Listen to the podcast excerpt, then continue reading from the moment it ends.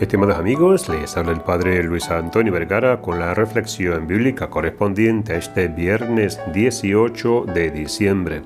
El Evangelio está tomado de San Mateo capítulo 1 del 18 al 24. Y hoy celebramos a Nuestra Señora de la Esperanza.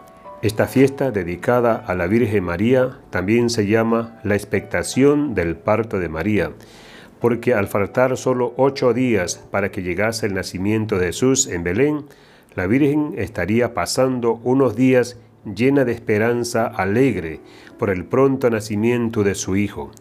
Expectación que quiere decir eso, esperanza. La Virgen esperaba desde hacía casi nueve meses, como todas las madres, que su Hijo llegase al mundo para poder conocerlo y quererlo aún más de lo que ya lo quería.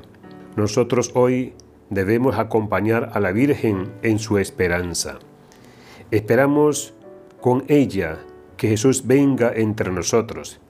Créame que Él es el Hijo de Dios que nace para salvarnos y hacernos a todos también hijos de Dios. Qué suerte que tenemos. María nos trae al Señor para que sea nuestro mejor amigo. También se llama esta fiesta la Virgen de la O, y se llama así porque a partir de esta tarde todos los sacerdotes, frailes y monjas, cuando se reúnan para rezar lo que se llama víspera, cantan una alabanza a Dios con la exclamación O, como si estuviesen una gran sorpresa al darse cuenta de que la grandeza de Dios llega ya casi a Belén. Es una fiesta muy antigua. Empezó en el siglo VII en España, gracias al interés del obispo de Toledo, Eugenio, y de sucesor, San Ildefonso.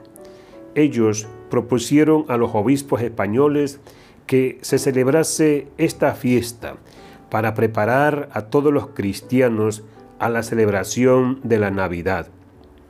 Así, al celebrar la fiesta de la Virgen, su pensamiento y sus oraciones acompañarían a María en su espera del nacimiento de Jesús. Y la fiesta cayó muy bien en el pueblo y se propuso hacerla durar para siempre. Un poeta ha imaginado lo que María pensaba en los días anteriores al nacimiento de Jesús y dice que así diría la Virgen en su corazón. Al pensarlo, sentía unos enormes deseos de llorar. Dios, un Dios nuevo, habitaba en la tierra. Iba a hacerse carne en nuestra carne y yo tenía la infinita fortuna de prestarle la mía. Y así llegó la hora de Belén. Que Dios les bendiga a todos.